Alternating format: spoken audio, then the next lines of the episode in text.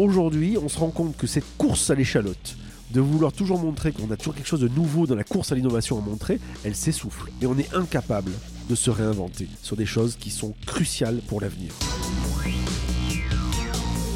Le podcast des éclaireurs, les enjeux cachés d'Internet.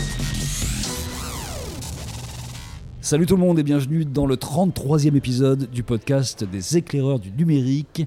Un podcast un petit peu particulier aujourd'hui parce qu'il est imputé d'un tiers de ses effectifs et pas n'importe quel tiers. Fabrice Epalouin qui est un peu souffrant aujourd'hui et qu'on salue. On va donc faire ce podcast avec Damien Douani et moi. Salut Damien. Salut Bertrand. Oui, on pense très fort à Fabrice du fond de son lit.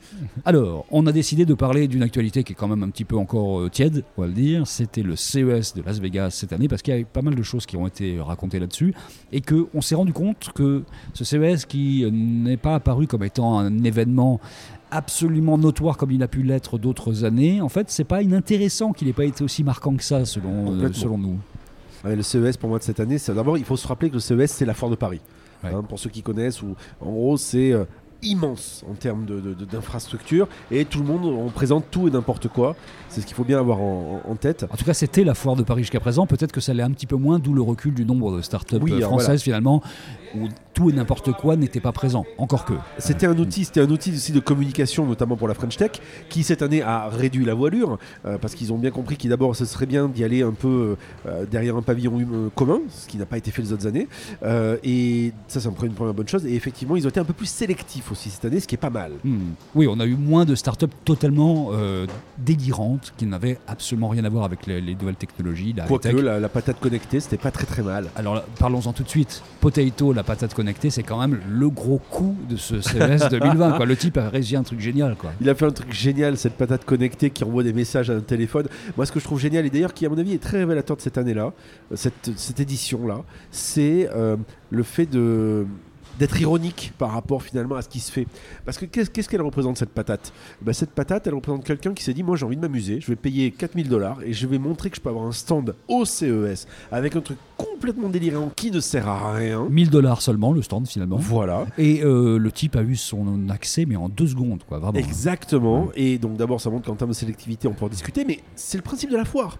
Et deuxième élément, euh, c'est surtout, ce qui est intéressant, c'est que euh, ça ne sert à rien, donc c'est peut-être rigoureusement indispensable, comme disait à l'époque Jérôme Bonaldi. Dans tous les cas de figure, euh, ça montre aussi qu'on arrive, à mon avis, à un moment de bascule par rapport à tout ça. Euh, Est-ce que véritablement tout ce qu'on présente au CES est réellement indispensable? Il a vraiment disrupté l'événement, lui, avec son histoire. Parce Oui, que bah, surtout il a réussi à faire parler de lui aussi, je, moi un grand bravo. Les grands médias américains ont parlé de cette histoire-là, Oui. quand même. C'est un truc de malade, quoi, C'est extraordinaire. C'est la preuve d'ailleurs qu'on peut faire parler de soi pour pas grand chose. Et je lisais dans le pré-rapport de notre ami Olivier Zratic, en fait, le type rapport. cherche du boulot, en fait. Euh, Le, Oui. Ce gars-là du boulot, en fait. Donc, Ah c'était- non, mais l'idée est géniale pour faire parler de soi, pour trouver du taf. Euh, c'est- le coup de, de RP génial pour pas grand chose. Alors, Potato, bon, voilà, c'est un gag, mais enfin, ça dit quand même un petit peu quelque Il y en chose en avait eu un creux. l'année dernière, Ouais. excuse-moi, je te coupe, mais il y en avait eu l'année dernière qui s'était moins bien passé. Il y avait eu l'année dernière au CES une boîte qui avait fait croire qu'un robot s'était échappé et qu'il avait été renversé par une voiture. Euh, je sais pas si tu te rappelles Ouais, cette histoire-là. ouais. Hmm. Mais ça s'était beaucoup moins bien passé parce que tout le monde, il y avait une vidéo de tournée. Le problème, c'était une fake news et donc par conséquent une infox et donc par conséquent, bah, les gens n'avaient pas du tout apprécié qu'on se foute de leur gueule. Par contre, le coup de la patate, très très bon. globalement, c'est pas une année extrêmement marquante. Qu'est-ce qu'on va retenir de ça en fait? C'est qu'il y a une espèce de course à- au pompon de savoir qui fera le plus long- grand nombre de cas sur les télés par exemple, les écrans télé, donc 16 cas maintenant. Est-ce que ça sert à vraiment à quelque chose ce délire-là? Moi, mon sentiment, c'est qu'en fait, c'est une année de transition. Le problème du CES, c'est que c'est un exercice. On va dire, c'est un, c'est une sorte de, de, formule imposée. Où en gros, quand on va dans un événement comme le CES, il faut sortir les muscles et il faut toujours montrer qu'on est le meilleur, qu'on a toujours quelque chose de nouveau à montrer. Alors les autres années, on a eu l'écran enroulable de, LG qui était une super innovation, Euh, des choses comme ça. On a l'IA qui a été très très forte les années précédentes. Et là, cette année, on sent qu'on est à une sorte de fête. De, bascule. Euh, sur le fait de se dire bon bah tout ça c'est un peu plus mature. Euh, l'IA elle est présente mais on va peut-être se calmer un peu sur ce qu'on imaginait euh, de ce qu'on pouvait en faire. On n'est pas dans Terminator. Il y a plein de choses comme ça qui, qui sont véritablement dans une logique de, de maturation. Et je pense que l'innovation elle a des paliers.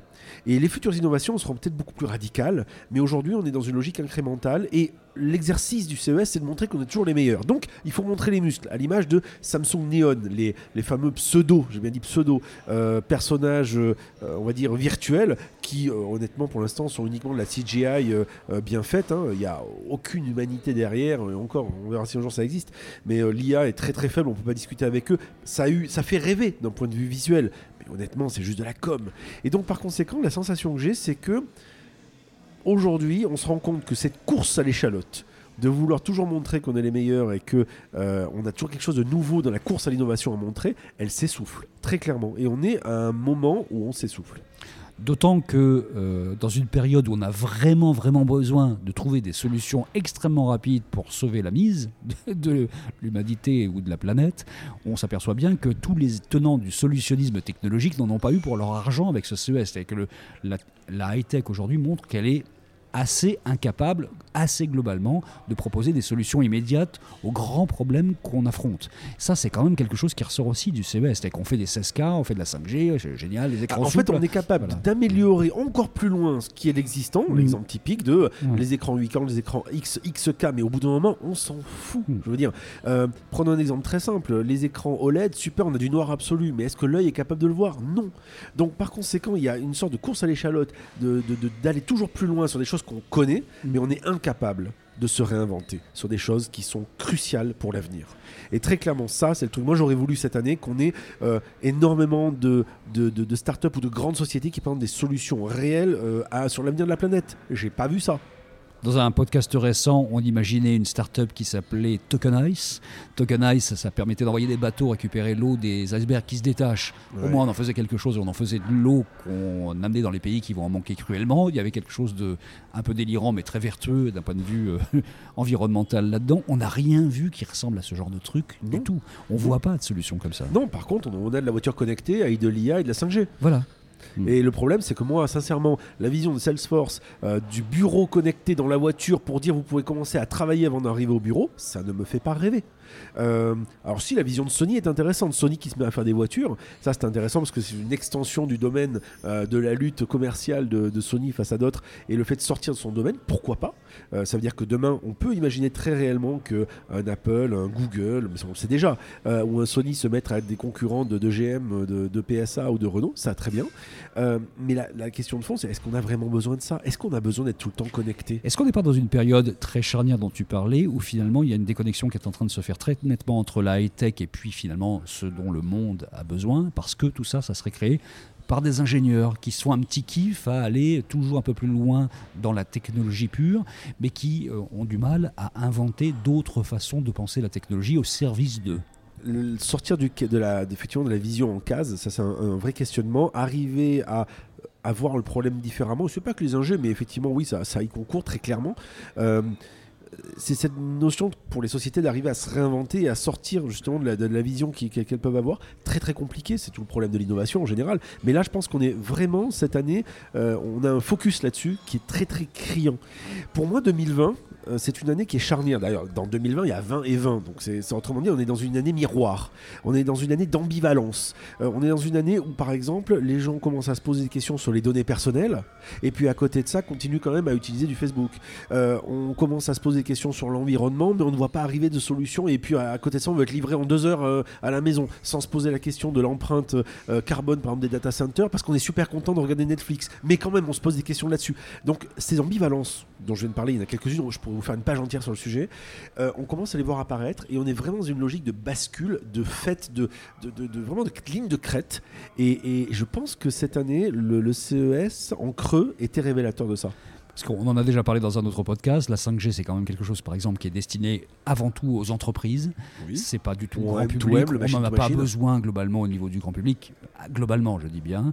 Euh, on a vu des écrans à un million de dollars là qui étaient dans le truc. Donc la, la question qui se pose aujourd'hui, c'est est-ce que la high-tech est en train de devenir un sport de riche finalement, qui serait euh, réservé à une petite élite qui se fait plaisir, qui, qui kiffe le fait d'avoir toujours un- le truc un peu plus branchouille que l'autre, mais euh, finalement euh, le- la notion même du progrès tel qu'on l'a imaginé depuis 200 ans avec la révolution industrielle serait en train d'être battue en brèche finalement.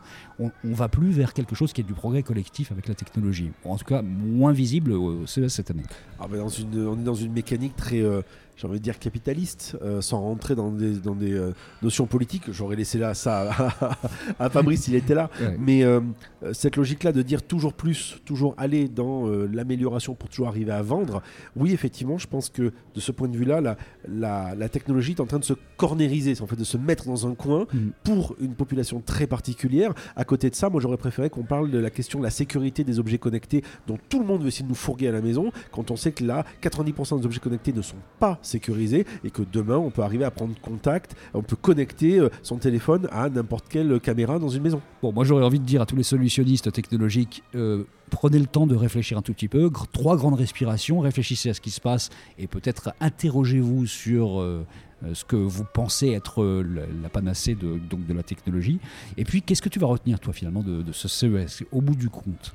Ah, au bout du compte, le, le- le robot qui amène du, du papier toilette Ah oui C'est- ça, c'est de Procter et Gamble. hein. bon, ils ont une légitimité à faire ça. Enfin, du robot qui amène le papier toilette, est-ce qu'on n'est pas arrivé au fin fond du délire là C'est de la parodie totale. Alors, je pense que c'est peut-être pas comme la, la, la- la patate connectée, mais on en- on n'en est pas loin. Enfin, eux-mêmes euh, l'ont certainement vécu aussi comme une forme de, de gag en disant bon voilà, on, on fait du papier toilette et des produits de vaisselle, on est capable aussi de- d'être un peu technologique. Il y a ça aussi. Moi, je pense qu'il y a deux choses. Il y a à la fois euh, des choses qui sont révélatrices d'un délire totalement euh, occidental, vraiment, sur le côté, euh, sur le côté tout et n'importe quoi pour nous servir. euh, euh, c'est un peu l'image d'Épinal qu'on a dans le film Wally, hein, des gens qui se baladent sur des fauteuils flottants. Et qui font plus rien de leur vie et euh, qui savent plus comment tout fonctionne. Ça, je pense qu'il y a un truc qui est en train d'aller vers là. Et à côté de ça, il y a ce que je retiendrai, une certaine maturité quand même de certaines choses. Il y a des choses qui ont dégonflé. Euh, la hype autour de l'IA est en train de se calmer, heureusement d'ailleurs. Euh, on se rend compte que l'IA c'est quand même con comme un balai. À partir du moment où on n'a pas le bon jeu de données, bah, euh, elle peut pas faire grand chose. Donc très clairement, je pense qu'il y a des choses qui sont en train de se, dégonfler, heureusement, qui sont en train de se, mettre en place de manière plus, fine. Donc c'est vraiment cette sensation-là, et à la fois cette logique vraiment euh, hyper consumériste de qu'est-ce qu'on peut faire de, euh, pour arriver à vendre des nouvelles choses technologiques. Et j'ai cette sensation qu'on essaie de faire rentrer un rond dans un carré, Mm. parce que je suis pas convaincu qu'aujourd'hui, Ah, monsieur a vu le grand gens... bain. Pardon Monsieur a vu le grand bain. Non mais c'est une expression que j'adore, Ouais. qui est vraiment de se dire, mais euh, est-ce qu'on peut arriver, est-ce qu'on a vraiment besoin de tout Mm. ça Et c'est un peu le ressenti que j'ai. J'étais en train de me dire pour terminer ce Et c'est un geek podcast. qui vous dit ça. hein. ouais, Qu'est-ce que Fabrice Epelbois aurait dit sur le sujet du CES Ah, Fabrice, il aurait parlé des données personnelles, il aurait parlé de la protection de celles-ci, euh, des GAFA, des BA. Il aurait parlé peut-être du gouvernement français euh, euh, qui essaie de faire des claquettes avec la French Tech Ouais. encore là-bas, Hmm. des choses comme ça. Mais on on va pas parler pour lui. Hein. On parle pas pour lui. Allez, salut Fabrice. On espère que tu vas mieux et on se retrouve la semaine prochaine. Et toi aussi, Damien. Ciao, salut. Salut.